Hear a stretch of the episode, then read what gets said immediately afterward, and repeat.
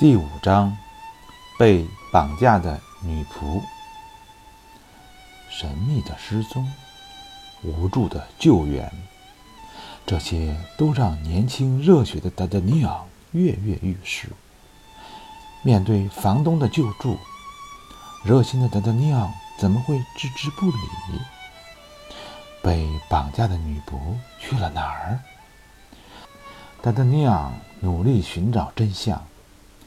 却在不知不觉之间，踏进了一个深不可测的泥潭。四个伙伴之间的情谊日渐高涨，而他们的钱袋却是日渐消瘦。国王的赏赐并不足以支撑他们长久的生活，他们拿出各自的钱，也只能是维持一两个月的生活。无奈之下，他们只能去求德鲁威尔先生，想要预支军饷。然而，三个火枪手各自的账上已经有不同数量的亏欠，而达德尼昂作为一个卫士是拿不到军饷的。眼看着就要山穷水尽，面临饿肚子的命运了，无奈之下。他们只得选择到相熟的朋友家里混饭吃。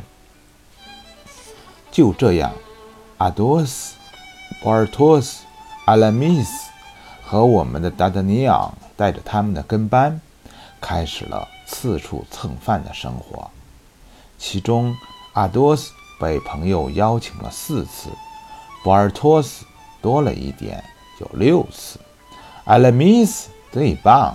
争取到了八次，当然，无论他们谁收到邀请，都是带着自己其他三个兄弟一起去的。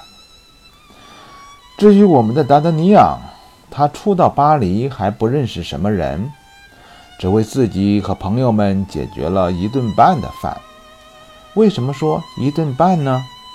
因为他得到了一个早餐和一个晚餐的邀请。在他看来，早餐是不能算作一顿饭的。和阿多斯、博尔托斯以及阿拉米斯受到的那些丰盛宴会的邀请比起来，戴德尼昂为自己只能给伙伴提供如此少的饭菜感到丢脸极了。经过仔细的考虑，戴德尼昂认为他们四个人在闲逛、练剑和工作之外。应该还有另外的目标。达达尼昂认为，像他们四个这样互相扶持的伙伴，四个从金钱到生命都可以为了彼此牺牲的伙伴，应该拥有一个目标，拥有一条用武力或者计谋能够打开的通向他们目标的道路，尽管那个目标也许会很遥远。就在他绞尽脑汁地思考着这个问题的时候，有人敲响了他家的房门。达达尼昂叫醒了午睡的仆从普朗谢，吩咐他去给客人开门。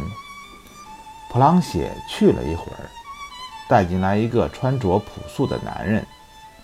达达尼昂把想要听他们谈话的普朗谢打发了出去，请客人坐下。我听闻戴德尼昂先生是个很勇敢的人。莱克沉默了一下，开口说：“正是这个好名声，使得我要告诉他一桩秘密。请说吧，先生。我的妻子在王宫工作，她为尊敬的王后管理她的内衣。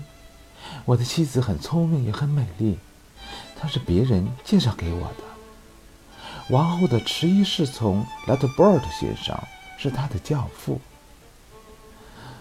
男人停顿了一下，突然激动起来：“先生，哦，我的妻子昨天昨天被人绑架了。绑架？被谁？”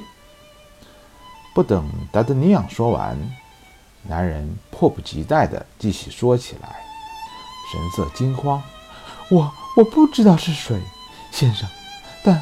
但我怀疑这和一个人有关。我我不知道该不该把怀疑告诉您先生，但是我认为您是一个正直的人，我我信赖您。男人看上去有点崩溃的样子，根本不给达达尼昂说话的机会。我想这场绑架跟爱情有关，先生。当然，我的妻子被绑架，并不是因为她自己有什么恋情，而是因为一个地位非常高的夫人。啊？难道你是指特雷西夫人？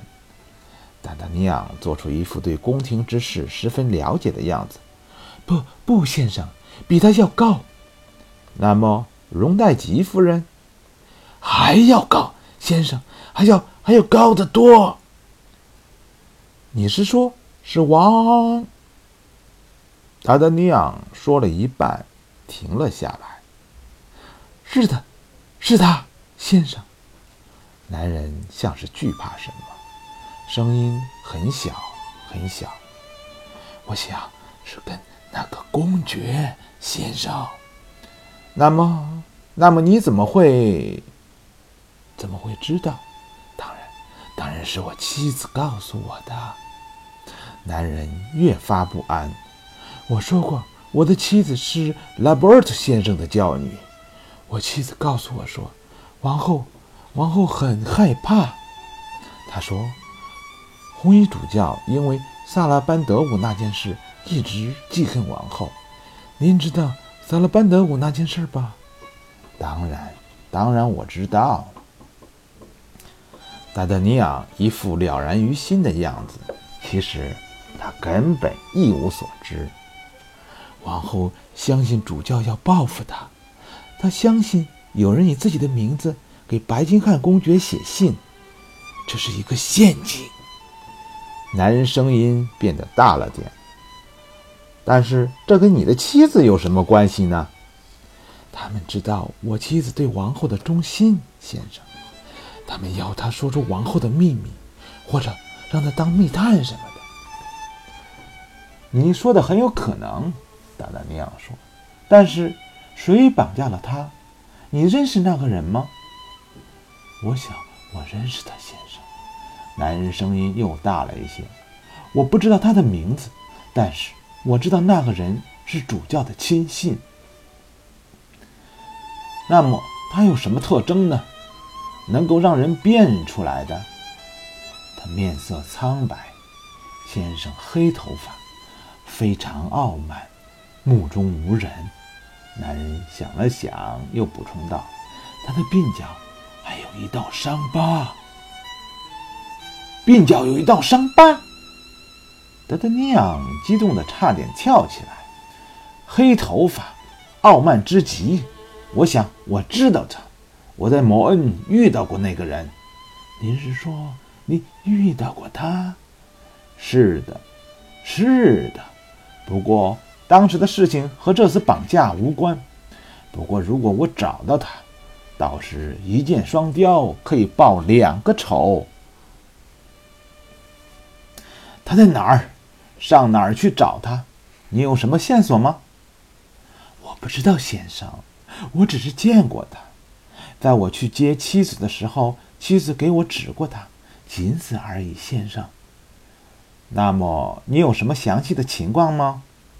哦，我从拉波尔特先生那里知道了我妻子被绑架的消息，但是我只知道这个。不过我接到。男子停了下来。我不知道说出来是不是不够谨慎，先生。我想是你来找我的。你如果不信任，不不不不，我当然信任您，达德尼昂先生。男人嚷了起来：“我以我伯纳西厄的人格起誓。伯纳西厄，这是你的名字？请原谅我打断了你，但……”这名字我很耳熟，达德尼昂打断了男人的话：“有这个可能，先生。我我是您的房东。”男人几乎是笑了一下：“您住在这里几个月了，毫无疑问，您忘记了交纳房租。但是我没有为了这个打搅过您。当然，亲爱的伯纳西格先生。”达达尼昂行了一个礼，对此我感激不尽。如果我能够帮到什么的话，我信任您，先生。我想，我可以给您看看这个。男人掏出一封信，递给了达达尼昂。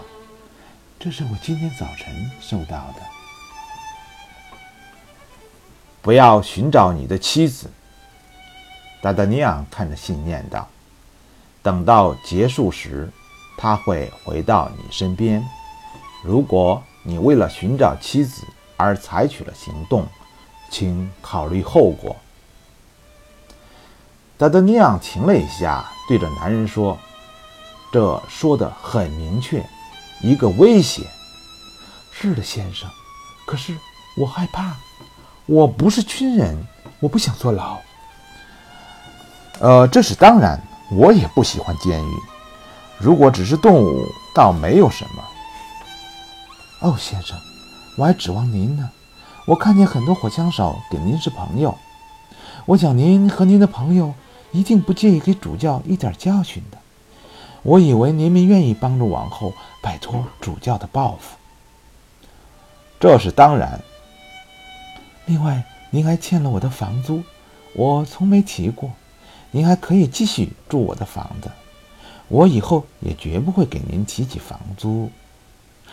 如果需要，我还可以给您钱。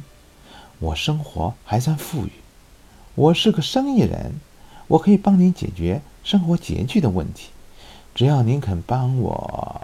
哦，先生，您看，男人突然大叫起来。达德尼昂不由得顺着他的目光看过去，是他！两个人异口同声地喊道：“这一次他跑不掉了！”达德尼昂拔剑冲了出去。他在下楼的时候，正好遇见了来找他的阿多斯和博尔托斯。你要去哪儿？博尔托斯冲着他喊道：“是那个人，莫恩的那个。”达达尼昂边喊边跑。达达尼昂在之前曾经不止一次跟他们说起在莫恩遇到的这个人，但他们一直觉得达达尼昂太过小题大做了。两个火枪手听他这么说，立刻明白了是怎么回事儿。他们认为，无论达德尼昂是不是追上了那个人，都会回家里来。于是，继续上楼了。正如两个火枪手预料的，达德尼亚很快就回到了住处。这一回，他还是没能追上那个人。等到他回家的时候，阿拉米斯也已经到了他的住处。四个人聚齐了。他们看到达达尼昂的脸色，就知道一定不顺利，所以都默契的没有提这件事情。达达尼昂在屋子里气哼哼的唠叨了几句，也慢慢平静下来。他再次打发走了想要听些什么的普朗西，把刚才房东在屋里跟他说的事情原原本本的告诉了三个伙伴。还讲了那个绑架女仆的人，就是他在莫恩遇到的人。这桩买卖不坏。阿多斯喝着普朗谢之前端上来的葡萄酒，首先开口：“我们只需要考虑清楚，是否要为了一笔钱去用脑袋冒险。”是的，但是请你们注意，这桩买卖中还有一个女人。她无辜的被绑架了，只是因为她忠于主人。达达尼昂说：“王后也是个可怜的女人，她被国王冷落，还要遭受主教的报复。要知道，主教才是我们的敌人。如果我们帮助了王后，那么无非是给了主教一个打击。我承认，为了对付主教，我愿意用脑袋去尝试一下。”